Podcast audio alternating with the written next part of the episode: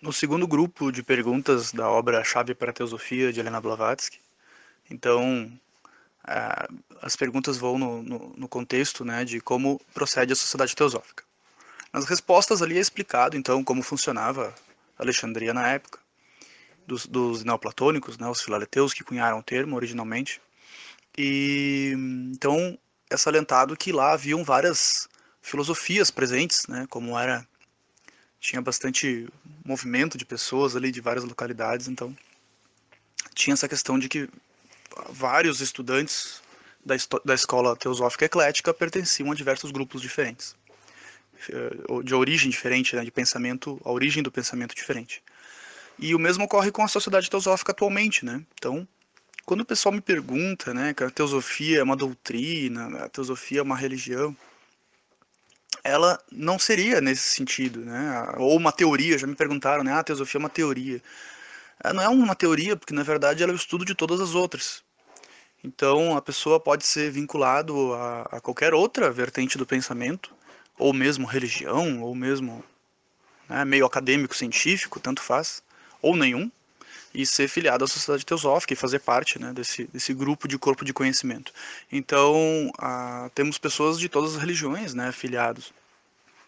E, e esse é o, o, o, o, foco, né, a questão do, do, desse estudo eclético e comparativo. Então, eu acho que, assim como Jesus dizia né, que não, veio, não tinha vindo destruir a lei de Moisés, a mesma coisa a sociedade, a teosofia, né, o estudo teosófico, ele não veio destruir as outras as outras, vertentes filosóficas e religiões. Ah, assim como a Blavatsky já mencionou nessa obra mesmo, né? Então ela veio, na verdade, conciliar, ela veio mostrar os pontos comuns com o método de estudo científico comparativo, de maneira que a pessoa pode atestar os princípios que são que são apresentados através da experiência direta.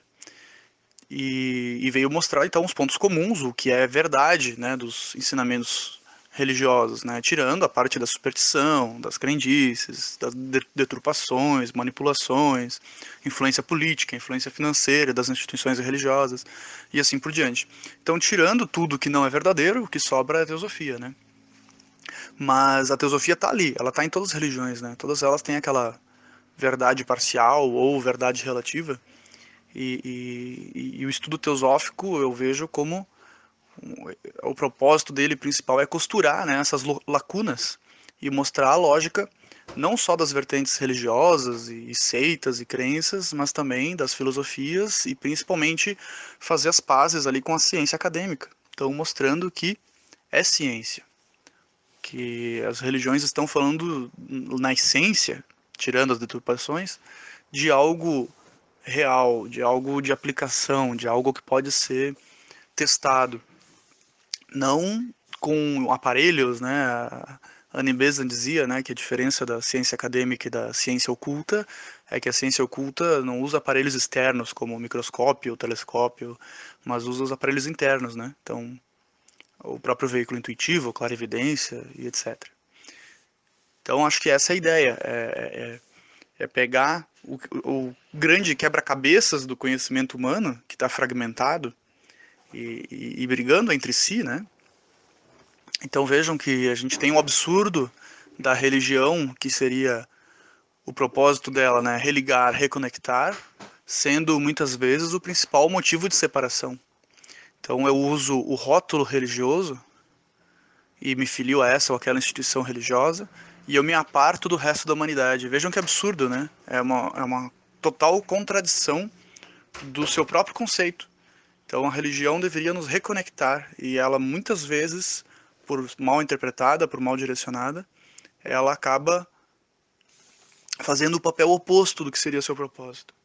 Né? Então, eu penso que a luz do, da literatura teosófica e do conhecimento teosófico nos apresenta esse panorama mais completo. Ao invés da gente olhar só um pedaço separado, então, né, eu olho, eu olho só aqui e o resto eu não olho, né? Tá tá diferente. Uh, tem uma.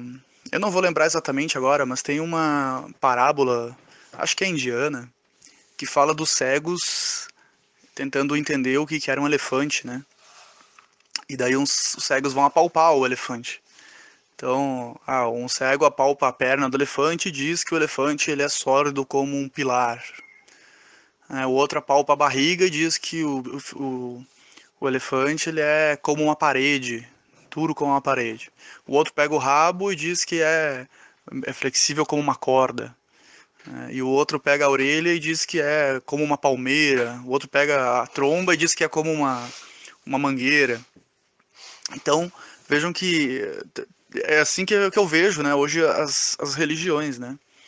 Uh, o pessoal me pergunta às vezes, né, bah, qual religião, qual é a minha religião, né? Às vezes, claro, eu não quero ser mal educado, mas a vontade de responder é tipo, eu não tenho nenhuma, porque eu não fundei nenhuma, né? Mas aí, ah, qual religião tu pertence, né? Aí também não pertence a nenhuma, porque eu sou do mundo, né? Sou da humanidade. E ou ah, qual religião tu segue, né? Mas, pô, como é que eu vou seguir uma religião se eu sou uma alma mais antiga do que qualquer religião da Terra? Então vejam, as religiões elas são só uma amostra de um ponto de vista particular, né? Elas são, são úteis, elas são ferramentas úteis. Aí, gente, aí se me perguntarem qual religião eu pratico, daí sim, eu posso dizer, ah, eu, eu, eu me identifico mais com essa, às vezes eu pratico daquele, daquele rito ali e tal.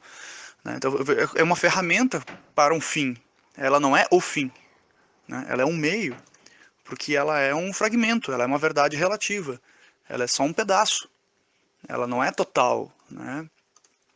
Ah, e, e, a teosofia ela, ela nos traz justamente essa questão de ver o panorama geral, de ver o elefante como um todo, e não só um pedaço, e ficar discutindo com o outro porque a minha percepção do todo é diferente da percepção do outro. Né? Então, acho que essa é a essência, na minha visão, né?